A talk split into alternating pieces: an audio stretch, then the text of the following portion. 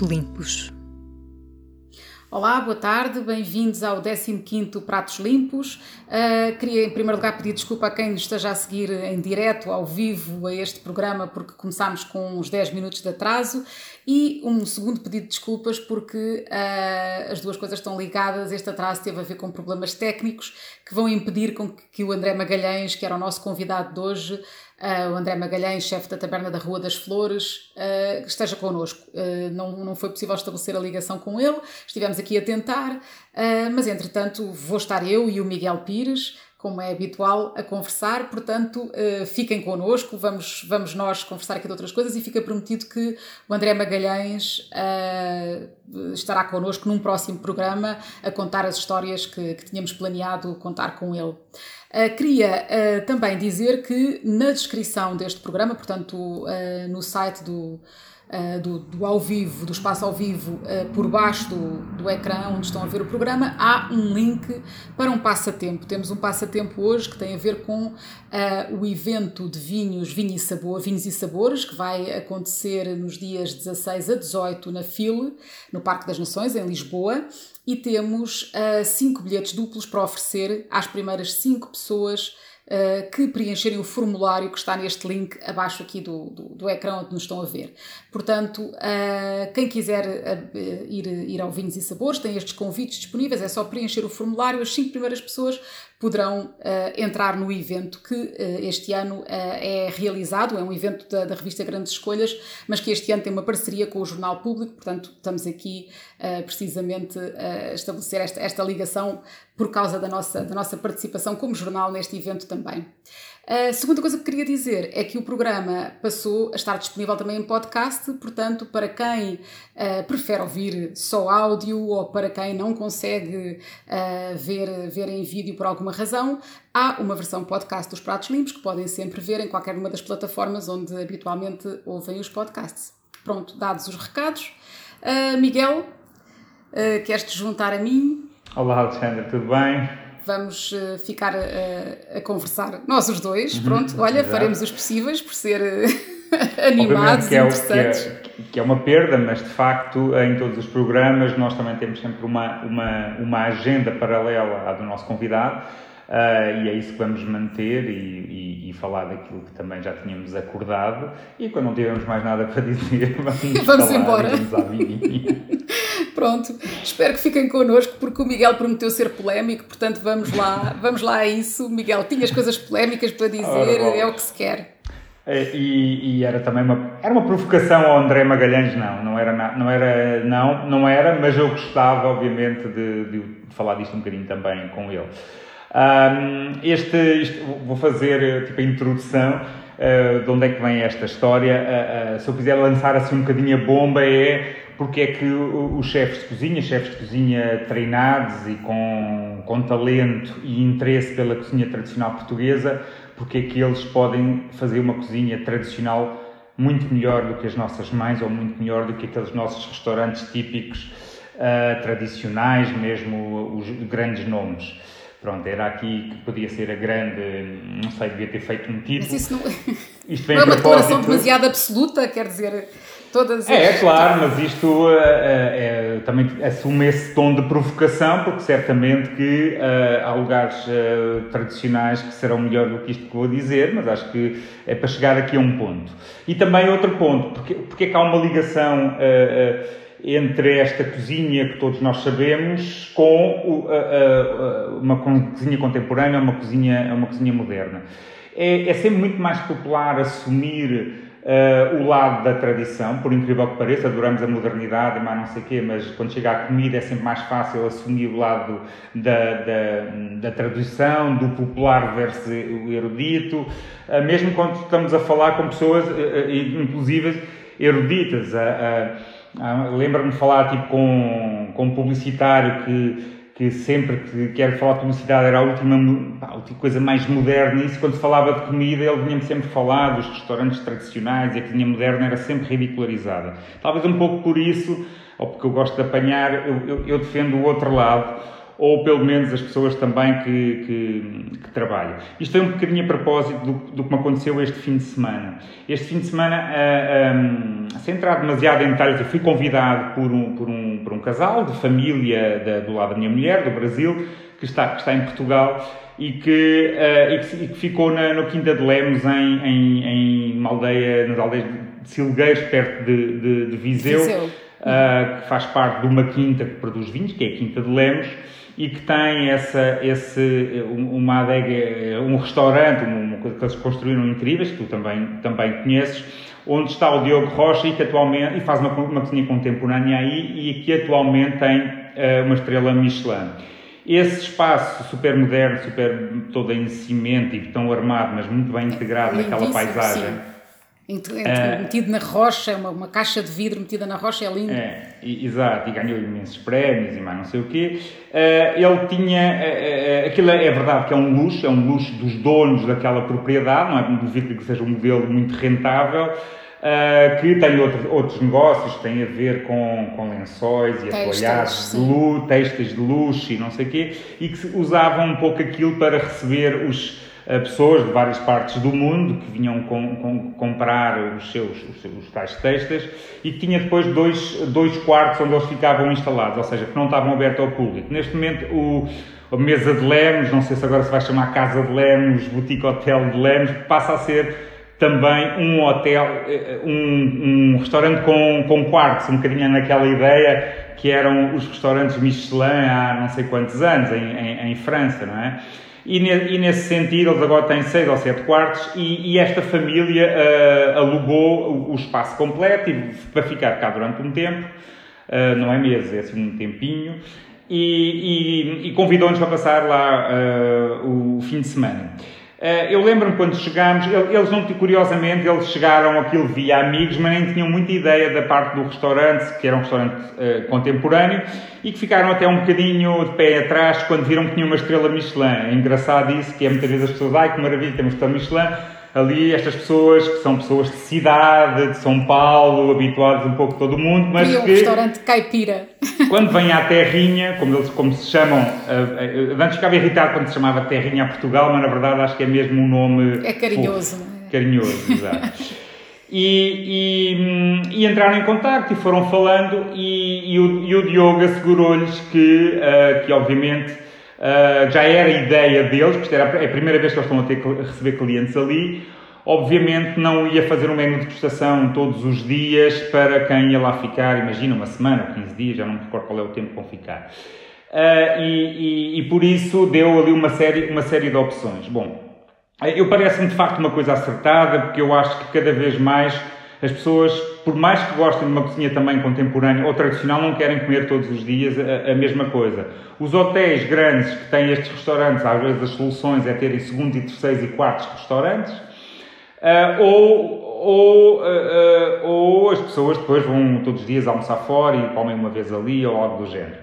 Neste caso aqui, o, o, Diogo fez uma coisa, preparou de facto uma série de menus para eles, eles de facto estavam encantados. E o que é que eu apanhei?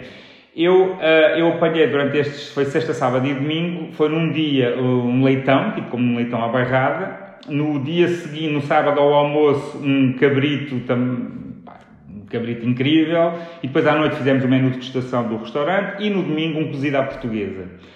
E uh, eu lembro-me, eu, eu até lhes disse, tipo assim, pá, uh, eu não sei se vocês têm noção da sorte com que estão, que é, eles não queriam muito, quer dizer, eles queriam sair para ir visitar coisas, mas não queriam muito sair, até por causa, gostam de beber também, não, não queriam estar a conduzir e depois estar a, a, beber, por isso queriam mesmo a, a comer ali.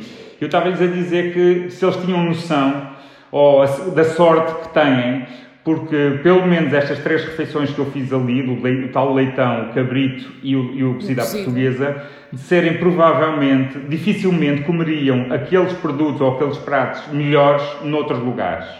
Não estou a dizer que no Mugasa, na, na, quem acha quem o, o, o, o Diogo é amigo e, e fã, não estou a dizer que no Mugasa não, fa foi, não farão. Já, já esteve aqui connosco? Exa já, exatamente. Que o leitão não é melhor, inclusive, é porque num forno a lenha é diferente de fazer no forno em que ele faz. Não estou a dizer que, o, que, o, que ele é o melhor, de repente, o melhor chefe do mundo a fazer pratos tradicionais. Mas dá-se esta coincidência ou não, de facto, do Diogo ter. Eh, ele próprio tem aquele ar do campo que ele muito, muito, muito se orgulha. Uh, e gosta de fazer uma, uma, uma, uma, cozinha refinada que, por sua vez, também espelha esse lado tradicional. Então, mas espera aí, mas para cortar a tua, para, ou seja, para contrariar a tua provocação, hum.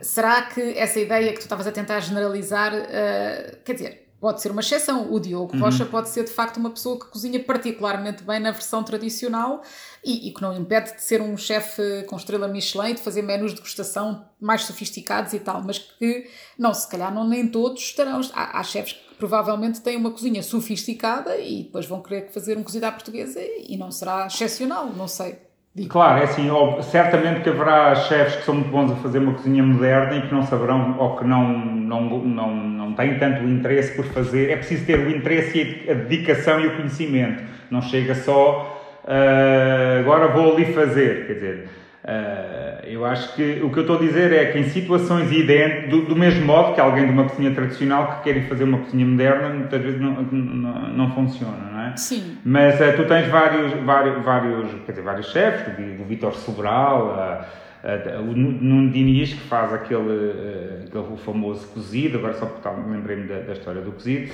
Uh, e, e, não só outros exemplos que nós, que nós, quer dizer, que certamente já tiveste, porque já tiveste em eventos em que depois há assim uma coisa que é sempre feita de uma forma mais, mais, mais, mais tradicional. Por isso, assim, não é uma questão de generalização. E há um exemplo também, que é muito falado, que uh, São Paulo, mas que, é, mas que é tão famoso que chegou cá, que chega cá e quase muita gente conhece, que é o caso do Mocotó. O Mocotó é um restaurante mundialmente famoso, eh, mesmo que a maior parte das pessoas nunca lá tenham ido, por ser eh, transversal, ou seja, por ser um restaurante onde vai desde o motorista, ou o caminhoneiro, como eles dizem lá, ao presidente da empresa, nos arredores de São Paulo ou na periferia de São Paulo. Uh, o que esse restaurante trouxe de famoso não é só a questão das caipirinhas ou de uma comida que de facto é mesmo muito saborosa. Foi que o Rodrigo Oliveira, de facto, pegou num restaurante que era do pai, e com o mesmo cardápio, o mesmo menu de produtos de, de, de, de uma cozinha uh, nordestina, creio, creio eu, uma parte baiana, bom, pelo menos nordestina, o que ele fez foi agarrar uma série daqueles pratos e aligeirá-los em termos de gordura. Todos nós sabemos em termos de gordura e não só, mas todos nós sabemos que a gordura, sal e açúcar são intensificadores de sabor, não é? Como conseguir fazer uma cozinha simples, que passa muito pelo produto, obviamente, não é? Uh, uh, uh, retirando um pouco desse excesso sem, sem retirar o sabor. Mas, é? mas, isso é precisamente, lembras que nós na última, acho que foi no último episódio falámos disso, eu tinha estado no, no ao balcão, não é, do Rodrigo Castelo, uhum. tu também já, já estiveste lá, Uh, e acho que o esforço que o Rodrigo. Só falamos de Rodrigues, não é? Na verdade. Mas pronto, o esforço uh, que o Rodrigo Castelo está a fazer também tem a ver com isso. Tem a ver com o. Aliás, eu até tenho as coisas mais ou menos presentes, porque estive a escrever um texto que sairá no próximo sábado na Fugas. Uh, em que, entrevista com ele e tal, em que ele explica precisamente que queria uma cozinha mais sofisticada, queria caminhar nessa direção de uma cozinha. Ele diz que não gosta do termo fine dining, mas que queria uma cozinha um bocadinho mais um, mais complexa e tal, com vista a ganhar uma estrela Michelin, que ele não esconde que é o objetivo.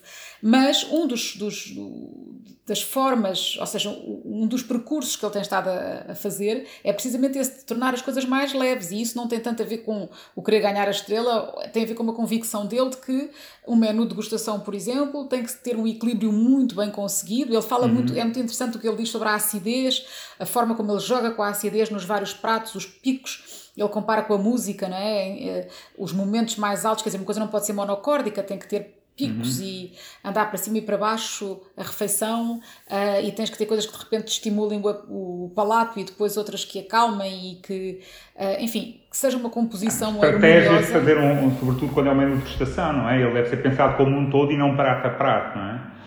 Sim, ele, ele diz que, ele disse uma coisa engraçada que é, a minha cozinha estava sempre a puxar pelo máximo, quer dizer, todos os pratos eram para atingir o máximo, máximo de sabor, etc, etc. E que começou a pensar a coisa de outra maneira, não é? Que é, não temos que estar sempre lá em cima, temos que ter o tal equilíbrio que vai em cima, vem abaixo e, e no, no, no, todo tem... Uh, o Vasco Coelho Santos, é, o Vasco Coelho Santos falava isso assim, esta, esta conversa é, é, é um, uma sensação de déjà vu. Lembro o Vasco, Vasco Santos, que foi o nosso convidado, o nosso convidado no programa anterior, a referir isso, de facto, de, de, no fundo, é a forma como tu abordas o menu e o menu, as pessoas às vezes, uh, uh, quando há uma ridicularização, uh, é muito fácil ridicularizar as porções mas é preciso de um determinado tipo de cozinha. Eu não vou dizer que às vezes não, não, não sai de lá também, tipo, pá, não fiquei com fome porque comi o de pão. Mas em geral, quando são feitas assim, um menu de três pratos, a capitação, ou seja, a percentagem ou a quantidade, seja em gramas, seja em calorias, que é colocada num prato, se, se esse menu tiver três pratos, é uma coisa. Se tiver 5 é outra. Se tiver 11 é outra. N não é 11 vezes 100 gramas. Quer dizer, não é 5 vezes 100 gramas. E Ele é tem que ser pensado. É, é muito complicado é. gerir isso porque eu lembro-me de uma vez ter falado uh, com o Pedro Almeida do Midori sobre esta questão, precisamente porque tinha ido lá e tinha feito um menu que me pareceu excessivo, ou seja, uh, isto na, na, versão anterior do Midori, não era nesta, uhum. nesta atual, mas na anterior, uh, para mim tinha sido comida a mais, ou seja, a partir de um determinado momento da refeição eu já estava completamente cheio, portanto os últimos pratos, por muito bons que fossem, já uh, não me sabiam tão bem, porque eu já não tinha capacidade uhum. para os apreciar. E, e, e disse-lhe isso, e ele disse, é muito, muito difícil a pessoa saber, porque com o mesmo menu aparece-me aqui um, sei lá, neste caso, um homem uhum. grande e cheio de apetite, e vai-me dizer que fica com fome. Portanto, hum, imagina, aparece-te. Pronto, isto estar aqui a, a, dividir isto em homens e mulheres pode não fazer muito sentido. Não, mas, é um pouco, mas acontece muita... um pouco. Sim, acontece sim, muito, não é? Uma pessoa claro. que uh, tem mais apetite e uma que tem menos uh, e, apresentas-lhes o mesmo menu, há uma que vai ficar com fome ou a outra fica demasiado cheia. Do mesmo modo que há outros que não comem açúcar e depois, por chegar à sobremesa, só, só, só provam ou dispensam mesmo é, é muito difícil, mas eu acho que nesse, nesse sentido existem. Uh, não sei se calculo eu se, se aprende essas coisas de, na, nas escolas de hotelaria, isso um pouco. Há, há, há, mais ou menos consensos, nomeadamente se tu fores falar, por exemplo, as capitações, às vezes pode haver diferenças. Um chefe do Porto me falava que lá eram maiores do que aqui, ou seja, a porcentagem de carne ou de peixe que ele punha no, num prato do menu era, tinha mais gramas do que se fossem em Lisboa, porque as pessoas lá têm mais apetite. Uh, não sei se tem mais apetite, ou pelo menos lá os restaurantes servem uma quantidade muitas vezes uh, maior. Eu acho que a tendência não é sairmos com fome de uns restaurantes, mas é também não sairmos de lá empanturrados, não é? Não é à toa que está-se a diminuir uh, muitas carnes vermelhas ou algo do género.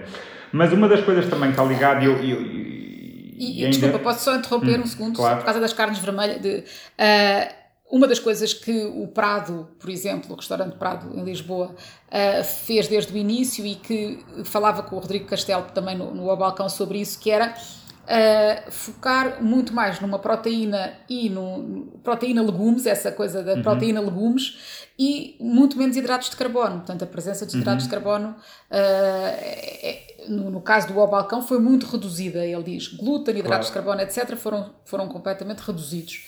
Um, e isso também ajuda muito a que a refeição seja mais leve, claro. não é? Proteína e, e verduras. E, e, por isso é que é diferente tu fazeres um, tu ires a um restaurante em que, é, em que há a carta, em que tu comes um prato, muitas vezes a pessoa só come o prato principal e come o pão no início, e, e tu fazes um menu de degustação. De facto, se tu fores ver numa cozinha contemporânea em geral, depois pode haver exceções, consoante determinadas zonas, imagina de Itália, em que aparece um risoto ou uma massa uh, que, que, que é normal aparecerem ou, ou em, é normal no menu de degustação, de facto, é, os hidratos serem poucos ou serem. Ou, ou, ou, não haver existe sempre, existe sempre qualquer coisa, mas estamos a falar. Uh, mas, mas, é, é, mas é pouco, quer dizer, o João Rodrigues tem, o João Rodrigues, ou mesmo no Prato, tem, eu acho, não só eles, mas eu, a questão do arroz, não é? Que é uma coisa que tem muito a ver com a cozinha portuguesa, por isso é muito normal que se tu estás a trabalhar numa versão contemporânea disso, uh, que aqui ou ali te possa aparecer um arroz, mas é numa quantidade,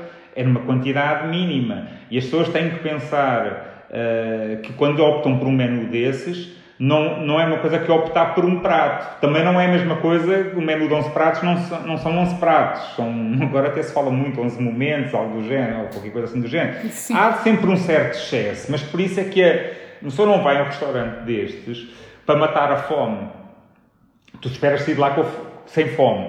Mas não, o, o, esse, esse objetivo fisiológico, quer dizer, a pessoa vai por prazer, eh, pela comida, pelo convívio, uma série de coisas que têm a ver com prazer. Não deixa, é, um, é um luxo, quer dizer, eh, é um luxo, depois pode ser mais acessível a uns ou menos acessível a, outros mas é um luxo que tem muito a ver com prazer, não tem a ver com uma necessidade fisiológica de alimentares, de te alimentares para, para, para viver. E nesse sentido é muito importante e é bom que, este, que, que os chefes pensem dessa forma, obviamente, e pensam, e eu acho que isso é mais ou menos eh, uma, uma regra estabelecida de quando fazes um determinado menu, pensas no menu em geral e depois podes pensar, é, e aí depois houve chefes que foram inovadores a esse nível, que é a, par, a parte da provocação, seja a provocação intelectual, ou, ou, ou, ou, para não nos falar novamente do Mugaritz, ou a, ou, a, ou a provocação dos sentidos, não é? Lá está, quando sobes o teor da acidez aqui no, no, num prato, quando no outro podes ter um toque doce, mas tem que haver um contraste. Os pratos devem ser equilibrados, mas momentaneamente até pode haver um prato que seja desequilibrado e que esse equilíbrio se vai buscar depois no momento, no momento seguinte. O que não podes é é de repente subires muito ali o nível e o, as notas, não é? Tipo, é quase como numa, numa, numa, numa peça clássica ou de, ou de jazz. Tu podes andar ali a divagar um bocadinho, mas tu começas logo com, com um refrão incrível e não sei o quê, e a partir daí torna-se uma coisa uma chachada, quer dizer, vai ficar eh, uma coisa aborrecida. Não, é, há uma construção, não é? Sim, é... tem. Mas a, a propósito, outra coisa que estavas a dizer, que era a, a questão da, da em algumas zonas do país as quantidades parecem-nos a nós lisboetas excessivas não é e achamos que uhum. uh, pronto nós já não temos estômago para aquilo uh, eu agora introduzindo o, o meu assunto uhum. favorito do momento que é estive na Arménia agora quatro dias numa viagem uh, para conhecer a cozinha da Arménia e, e, e uma das coisas era precisamente essa quer dizer eles explicavam culturalmente é muito importante ter mesas completamente cheias de comida. E cada uhum. vez que chegávamos a um sítio, as mesas estavam, de facto, as coisas já estavam postas na mesa e as mesas estavam com lavage, que é o pão que eles têm sempre, queijos, imensas variedades de queijos, legumes. É uma cozinha, eh, surpreendentemente, até é muito mediterrânica, tem uhum. muita coisa fresca, muitas ervas frescas, muitos legumes, muita coisa assim, mas. Hum, mas sempre em grandes quantidades, ou seja, claro. sobrava sempre imensa comida. E isso foi falado até a certa altura porque, uh, só para contextualizar, esta, esta viagem tinha a ver com um, uma, enfim, uma experiência que estava a ser feita por um chefe que foi, uh, foi do, do Noma no início, uh, do Noma em Copenhaga, e que foi convidado uh, a, faz, a cozinhar durante 15 dias num restaurante que está a ser lançado na Arménia, um bocado para ter um olhar exterior sobre a cozinha da Arménia, portanto, uma reinterpretação da cozinha da Arménia vista por um bocadinho por este olhar nórdico. E ele uh, pegou nos produtos, andou a estudar, enfim, criou um menu à volta disso.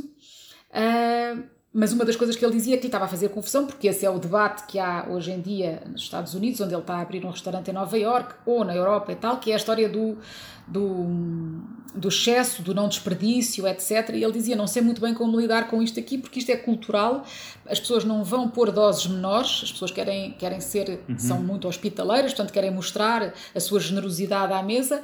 E, e, e, depois a comida sobra e acaba por ser desperdiçada e portanto isso incomoda-nos, mas ao mesmo tempo não sabemos como, como reagir a isto. Mas, diz-me uma coisa, esse, eu, eu, eu, eu, vi algumas imagens tuas, eh, não sei se temos imagens ou não, Uh, não, porque entretanto, como não estava previsto falarmos disto, eu não me deixei eu tinha visto imagens. Ou, ou, mas eu, eu, vi umas imagens tuas e deu uma sensação. Eu nunca estive na Arménia, não conheço a cozinha da, da Arménia, mas deu uma sensação que era um bocadinho próxima da cozinha da, da, das Balcãs, não?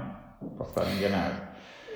Eu não, pronto, eu não conheço a cozinha. Hum. Eh, sim, não, quando falamos assim, das Balcãs é... é que vamos um bocadinho das Balcãs uh, até mesmo do Mediterrâneo, de, de, de, é de, Europa, de tipo Grécia, Turquia, é. uh, um pouco todo, tudo, tudo isso aí que é quase uma dimensão uh, enorme. Sim, mas a sensação que me dá é que isso não é uma cozinha festiva no sentido em que essas mesas totalmente postas dessa forma não é uma comida do dia a dia, é uma comida de momentos festivos ou de fim de semana ou de reunir família ou algo do género, ou não?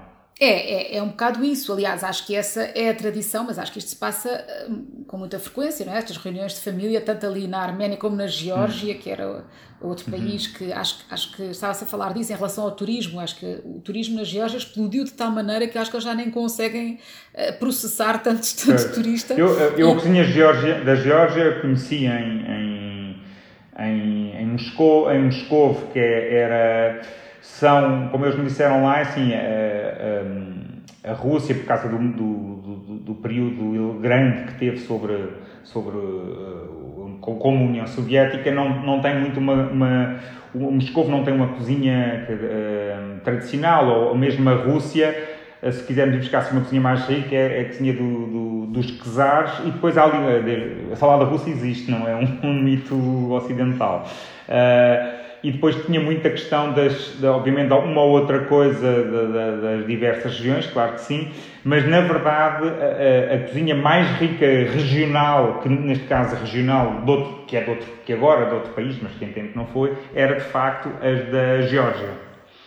Uh, e eu, quer dizer, o Cachapur e toda uma série de coisas, de facto, que eu lembro de sair de lá a, a rebolar, mas mais uma vez acho que tinha muito a ver com, como o meze, não é? Os meze libaneses ou os restaurantes do, é do Médio Oriente, não é? Toda a gente vai comendo claro. ali. Aliás, nós achávamos no, no início que aquelas mesas eram, eram a refeição, não é? Mas aquilo não, aquilo são só as entradas. As entradas claro, e depois claro. vêm os pratos. Mas uh, eu Mas depois isso não se desperdiça, quer dizer, num restaurante acredito que se possa desperdiçar, mas em nas casas, depois há de haver o dia seguinte em que se come, fica-se a semana a comer restos, não sei.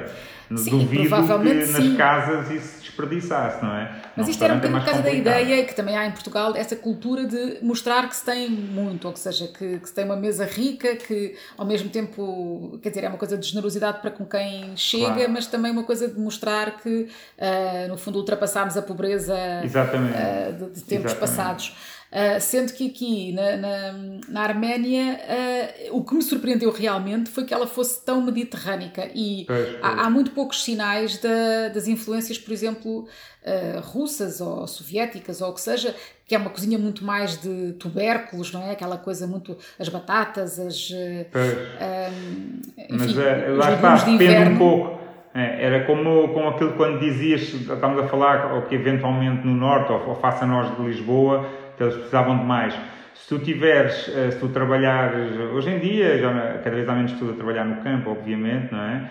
Mas, uh, quer dizer, antigamente esse lado, quem trabalhava, quem, nós trabalhamos, a maior parte das pessoas trabalham em, em escritórios ou mesmo que seja no comércio a atender em pé, é, é, é, muito diferente de uma atividade. Eu sei que no Brasil, que eu passei o, destes, dos 5 meses que eu tive no Brasil durante a pandemia, passei uma parte na, na, na, numa fazenda e às vezes eu cozinhava e quando me perguntavam e vais cozinhar, quantos, quantos somos? Normalmente, às, às vezes éramos 5 mais, mais 15, 15 pessoas da, da, da fazenda que, que comiam sempre à mesa connosco. E eu, eu, muito habituado aqui em Lisboa a fazer uma comida de desperdício zero, que é sirvo no prato, não é só para empratar e meter no Instagram, às vezes também, Uh, mas muitas vezes era uh, uh, é porque de facto é uma quantidade que eu já me habituei, ou para mim, para a minha mulher, para quem está connosco, que parece razoável. Eu lá tinha que duplicar, porque aquelas pessoas que acordaram muitas vezes às quatro e meia ou cinco da manhã para ir para o, para o café, para o café não, para ir para a plantação de café e para para ir trabalhar no campo, não para ir vadiar para o café elas, quer dizer, não só se deitavam também lá pelas 8, 9 da noite, como as refeições comiam quantidades enormes, porque de facto era, é uma energia que o corpo uh, não, claro precisava, que isso, não é? Originalmente sim. Uh, eu, eu, originalmente, falava... muitas, mas muita gente ainda trabalha assim, não é que aqui em Lisboa, de Sim, não, cidades, mas eu falava era mais desta coisa do receber, não é? Do receber claro. desta forma. Mas, já, claro. mas queria, queria falar de outra coisa a propósito disto, que era, e que tem a ver com o que tu disseste inicialmente, das, da, da hum. enfim, da cozinha tradicional e da cozinha mais sofisticada, ou mais Michelin, ou o que se quer que se chame. Um, o que eles foram fazer ali, portanto, este chefe uh, dinamarquês, o que foi fazer ali foi uma tentativa de, como eu já disse, de reinventar, de perceber, de reinterpretar a cozinha da, da Arménia. E o que o que eu vi da parte das pessoas, dos arménios que estavam, uh, que aliás que o convidaram e que estavam a trabalhar com ele, era uma espécie de esperar que dali viesse um sinal, um caminho um caminho para, para o futuro, que eles deveriam fazer na cozinha arménia, uma coisa que viesse a influenciar a partir daquele restaurante outros restaurantes e que se criasse um movimento que transformasse a cozinha arménia numa coisa mais, uh, enfim, agradável, não sei, imagino, mais, mais atraente para quem os visitasse. Ora, que é uma questão que, uh, apesar de não pondo em causa o interesse que teve o, o, o, trabalho dele, o menu que ele fez, etc. Mas não sei se esta ideia de uma pessoa vir de fora para olhar uma cozinha e dar, e dar pontos de, hum. de, de partida para, para, ela, para a transformação dessa cozinha, uh, não sei, não sei se é. Tenho dúvidas que seja uma ideia que pois, faça muito sentido nesse aspecto, mas não sei o que é que tu achas. Eu acho sempre muito complicado alguém, é bom sem conhecer aqui o caso, não é? Uh, acho sempre complicado alguém, a não ser para fazer às vezes uma experiência curta, mas que não tem essa pretensão. Imagina que o Turismo Portugal, nós estávamos num ponto muito atrasado, o Turismo Portugal convidava de facto um chefe qualquer, esse chefe para vir cá e não sei o quê. Quer dizer, é muito diferente um chefe como um Vincent Farge, ou uma coisa assim que está cá há 15 ou 20 anos e mesmo assim pensa muito como um francês, mas que está cá há tempo suficiente para ter, eh, para ter eh, interiorizado a nossa cultura e alguém que vai, não sei, mesmo durante um ano, por mais que interiorize e leia livros e tente, tente estar na cultura, ele não pode. É, é, é, um, pouco, é um pouco difícil ele meter-se na, na, na, de um lado de um local. Ele pode trazer uma visão de fora que pode ser interessante, uma outra interpretação, mas não sei se, se é ele que vai ditar ou se é a melhor ideia pedir a um estrangeiro para ditar quais são as regras, a menos que o, o país parta do zero e, e não tenha mesmo pessoas uh, muito competentes a esse nível. Se calhar uma cozinha, uma equipa um bocadinho mais multidisciplinar, entre pessoas locais e pessoa, uma ou outra de fora, que possa trazer de facto uma experiência.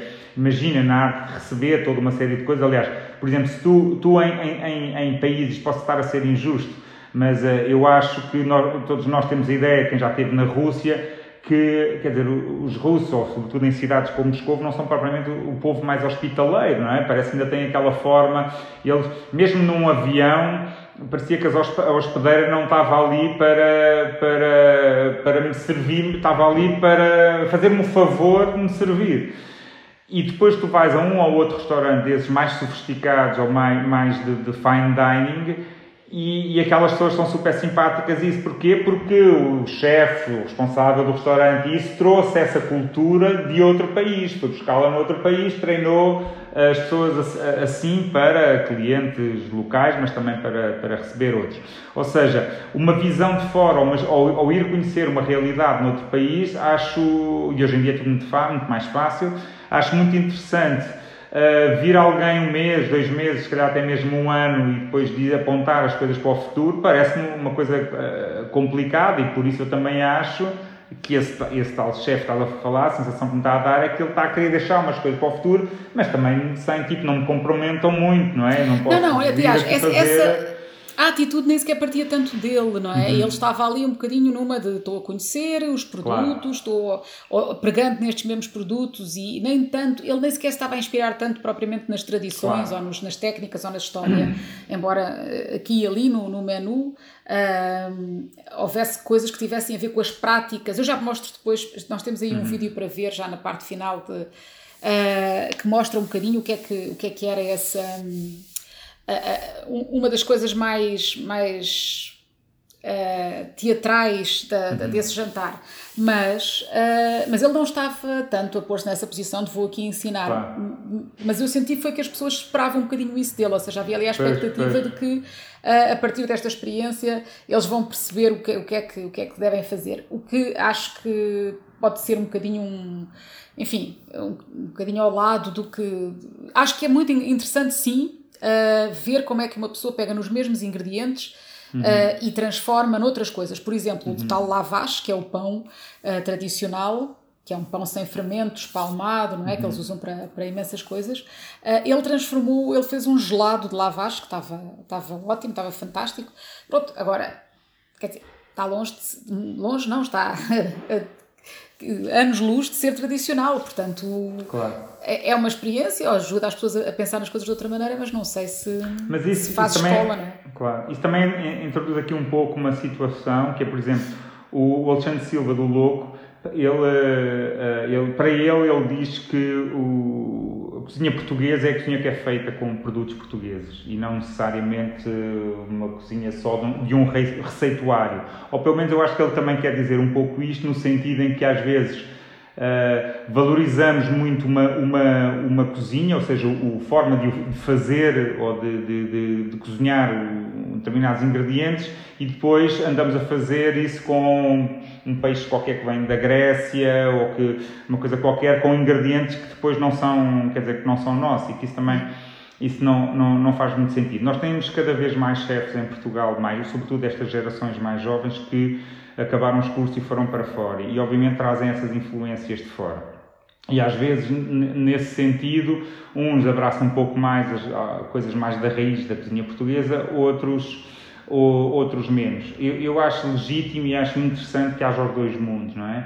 Uh, tens um Vitor Adão no elemento que é, uh, do, do, que, que é um. No plano, no plano. No plano, desculpa, que é um transmontante dos quatro costados e faz quase orgulho, quase de ter até aquela pronúncia, uh, enquanto que às vezes há outros que escondem e ele faz uma cozinha moderna, mas com muito um forte pendor de, tradicionalista de, de, de raiz.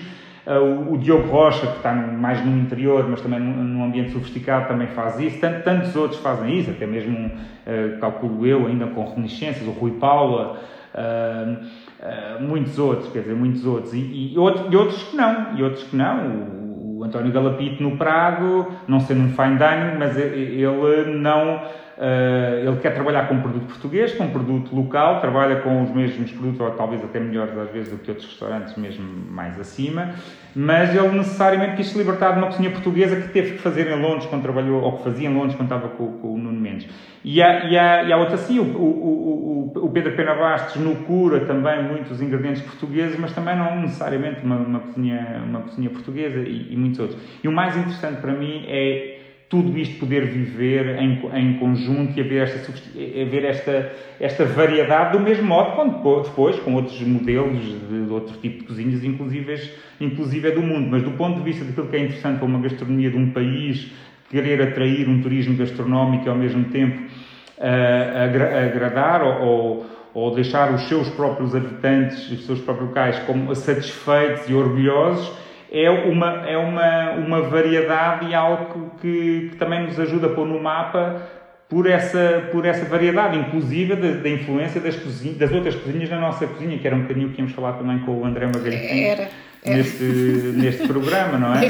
Tudo isso acho que só vai valorizar, porque depois, se, nós também andarmos só 100% em cima uh, do produto, Uh, de repente também não é isso, nos vai distinguir porque os produtos, podemos ter produtos incríveis, mas uh, alguns são comuns a uma série, a uma série de países, não é? Não, é isso, de facto. Pronto, é tal questão de. Eu, a certa altura, olhava para, para, para, algumas daquelas mesas na Arménia e pensava isto podia ser em Portugal, podia ser na Grécia. As azeitonas, o tomate, uh, os pepinos. Uh, pronto, era completamente. Eu, às vezes, eu acho que às vezes é uma, é uma falta de conhecimento nosso. Por exemplo, eu fiquei muito espantado com o tomate na Rússia. Uh, e, e, sem me lembrar, sem ter também uma noção do que era o país, uh, e, o, e, o, tomate incrível que vem, por exemplo, da Crimeia, que é uma, politicamente é uma zona sensível porque foi anexado, não é? A Crimeia tem um, um clima, um clima mediterrâneo, não é? E, e o, aliás, até há um tomate, tu cá consegues comprar um tomate que é o tomate preto da Crimeia. É? Exato. É? e, e, por isso, assim, algum do melhor tomate que eu comi, sei lá, talvez fora de Itália, não sei o quê, quer dizer, foi na, na, na, na, Rússia um tomate da Crimeia, quer dizer, não, para mim não, não parecia que era, parecia uma coisa falsa. Ah, este tomate vem de onde? Estão a importar tomate da Itália ou, ou de onde quer que seja. E não, era ali do sul. Aliás, os produtos em geral dessa zona de, da Crimeia são, de facto, não só semelhantes a outros nossos, como muito bons precisamente por causa de, de, do terroir. Mas sabes que uh, na Arménia eu achava que havia uma cozinha de. Até porque eu estive num restaurante arménio uh, uhum. em Lisboa, que é o Ararat, ali ao pé da Gulbenkian, e sim, o Gulbenkian era arménio, portanto há toda uma, uma ligação. Uh, mas o Ararat, a conversa que tive na altura com, com o chefe e tudo, eles falavam de uma cozinha de altitude.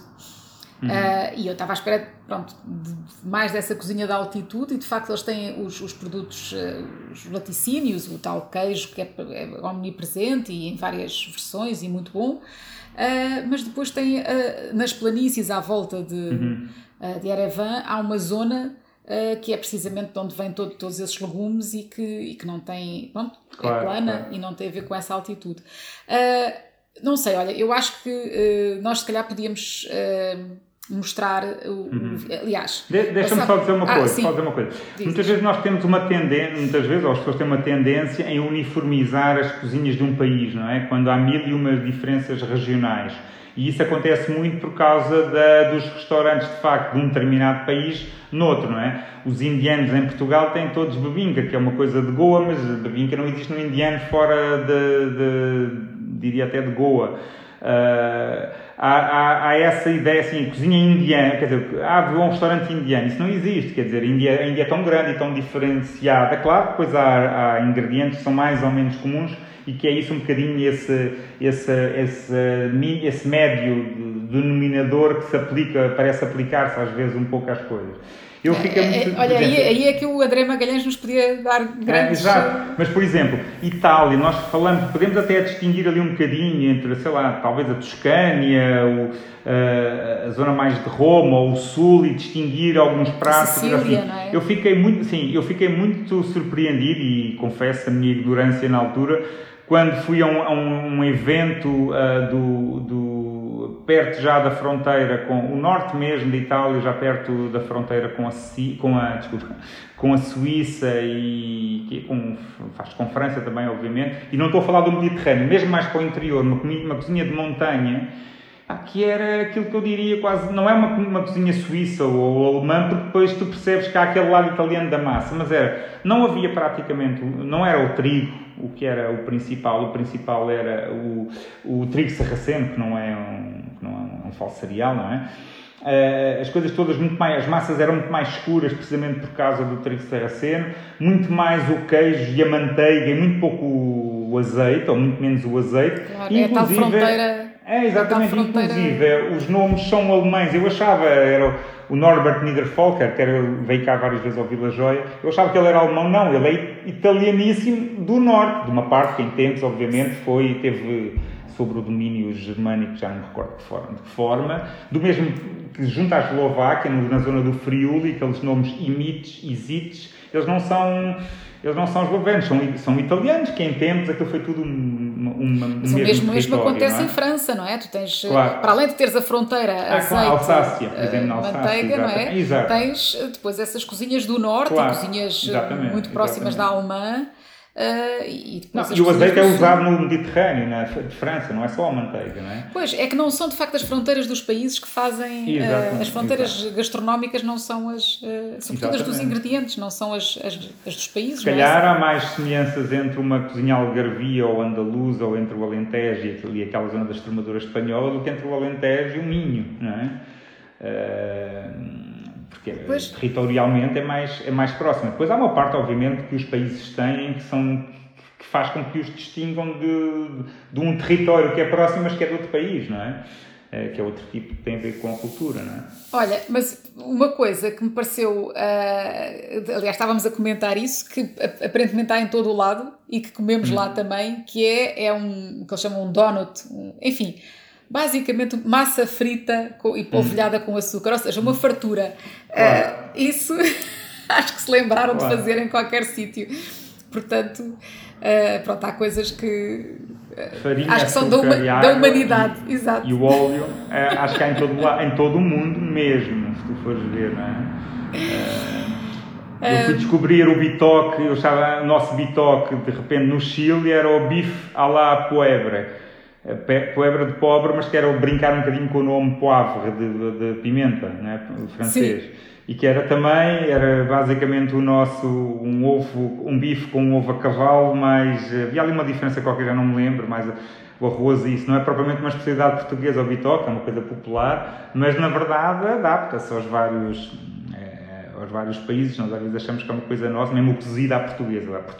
O que é a portuguesa é, de facto, à portuguesa, mas cozido é uma forma de cozinhar carnes e outros elementos que existe, calculo eu, em todo o mundo ou por todo o mundo. Não é? Aliás, já agora deixa-me só dizer que o, a propósito A Portuguesa, o Virgílio Gomes, não é, que é um, é, investigador de questões da gastronomia, escreveu um livro sobre a questão, fez uma investigação grande em livros de história antigos de uhum. vários países, em que vê precisamente o que é que é, o que é, que é considerado A Portuguesa. Uh, E o que é que junta essas coisas todas? E não há uma lógica necessariamente. Há coisas claro. que são à portuguesa basicamente porque se calhar vieram via um cozinheiro português ou, ou alguma Exato. coisa do género. Outras não, outras têm de facto um ingrediente que ligaria a Portugal, uh, sobretudo as laranjas, não é? Mas, uhum. mas não é, enfim, o à portuguesa tem muito que se lhe diga. Claro.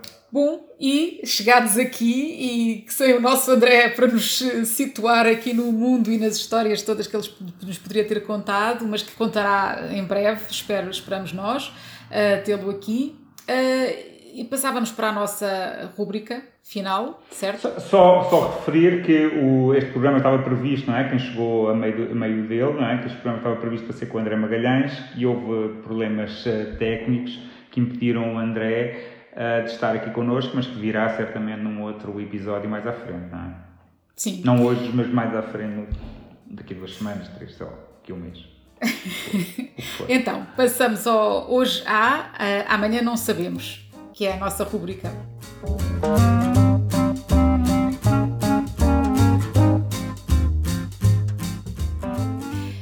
Pronto, só para não destoar do resto, eu uh, faço aqui a ligação com o que estávamos a dizer antes, porque tinha, a sugestão tinha precisamente a ver com, com a Arménia. Uh, não estava previsto que eu falasse tanto da Arménia, entretanto, porque a conversa com o André seria outra, mas uh, tinha já previsto esta, esta sugestão, que é, precisamente para quem quiser conhecer melhor a cozinha da Arménia, um livro que é feito por, uh, por, por, uma equipa internacional, mas sobre o lavash. Uh, eu penso que nós temos a capa, a capa desse livro aí. o lavash é o tal pão que tem, pronto, que é, que, é, que é uma presença permanente nas, Uh, nas mesas arménias e que é, é, usado para enrolar coisas, para apanhar molhos, para comer de, de mais variadas maneiras e, e, e, é feito de uma maneira muito, muito especial, uh, nos, nos fornos uh, escavados no chão, que são os tonires, Pronto, o, o, é rapidíssimo, não é? Portanto, o, o forno está hum. muito quente, o pão claro. é, é, colocado ali com os pingos de água por cima, que provoca aquelas bolhas imediatamente uh, e, e, é essencial para quem quiser perceber a alma da cozinha da, cozinha uhum. da Arménia. Este é o livro, Lavash, uh, fala do pão, mas não só, é uma espécie, é muito bem feito porque é um livro de viagens Uh, e de, enfim, junta receitas e, e histórias uh, que eles foram encontrando pela Arménia, pessoas. Uh, tem muitas receitas, e não só com pão, mas com outros, outros ingredientes arménios, e portanto acho que está disponível na Amazon, enfim, em qualquer sítio pode-se mandar vir, e, e, é, muito, é muito interessante. E pronto, estou fascinada pela Arménia, é oficial. E tu? Exato. Que é que Olha, trazes? eu, eu estou fascinado pela pela, por Viena da Áustria. Não, agora estou a tentar descrever sobre uma viagem que fiz a Lyon uh, e, e, é daquelas cidades, acho que há muito tempo eu não fazia isso, que é daquelas cidades que, que eu agora que eu digo que quero ir todos os anos. Uh, não só também porque ao pé de regiões vinícolas que eu gosto muito e que fazem um tipo de vinho que não vou dizer qual é que eu gosto, que eu gosto muito. Bom, mas a minha, o meu, a minha recomendação não tem nada a ver eh, com Lyon, ou se calhar tem, Uh, tem a ver com um livro, não sei se estava aí a capa ou se eu vou, posso mostrar aqui, uh, do comer e do falar, vocabulário uh, gastronómico. Eu tropecei neste de, de, de, de, Ana Maria Pereira e Maria da Garça Pericão. Eu tropecei neste livro na, na Feira do Livro, aliás, isto era para ser uma sugestão que já era para ter sido aqui feita há, há, há mais tempo, e é tropecei naquelas promoções que há sempre, que as pessoas vão lá em, em busca de, de, de, coisas baratinhas. Não, felizmente também não era baratinho e uma obra desta parece também não, não ser baratinho, mas isto no fundo é um glossário um, um, do vocabulário gastronómico e que, uh, que, não é, que é útil não só a nós jornalistas ou a nós que escrevemos sobre, sobre comida ou, faz, ou temos que fazer quizzes sobre, sobre gastronomia, mas sim também a, a, qualquer pessoa que se interesse minimamente e, e diria, muitos cozinheiros, a todas as pessoas que andam nestas áreas, que é para às vezes também não cometerem aquelas umas, algumas calinadas que nós vemos nas, nossas, na, na, na, nas cartas ou, e mesmo na, escritas por aí, dos Facebooks, aos blogs e algo do género. E pronto, no fundo, não, quer dizer, não é. Uh, não, tô, não é o primeiro livro que se publica sobre isto, estavas há pouco a falar do nosso amigo Virgílio, que também publicou um, livro há uns dois anos ou três, que aliás este, este eu acho que é de uma altura semelhante. Uh, este parece mais completo e, e, pronto, vai desde uh, a palavra, por exemplo, comilão, aquele que comem demasia, esta parece-me demasiado óbvia.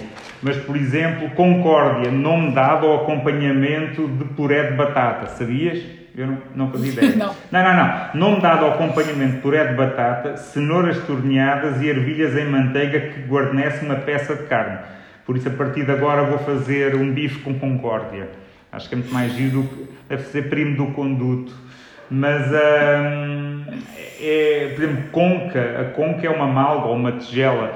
Então, acho que para quem gostava, como eu, que lia quando era criança, adorava ler as páginas amarelas e adorava ler dicionários, uh, acho que é um livro de facto interessante. Não é isso para quem, para quem anda neste mundo. Pela curiosidade e também como ferramenta de trabalho, para ser sincero.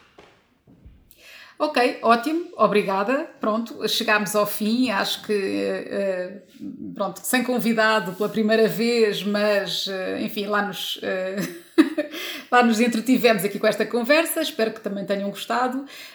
e daqui a 15 dias estamos de volta, já com um convidado e no novo episódio dos Pratos Limpos. Obrigada.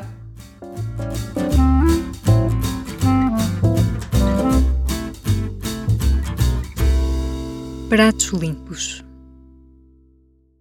O público fica no ouvido.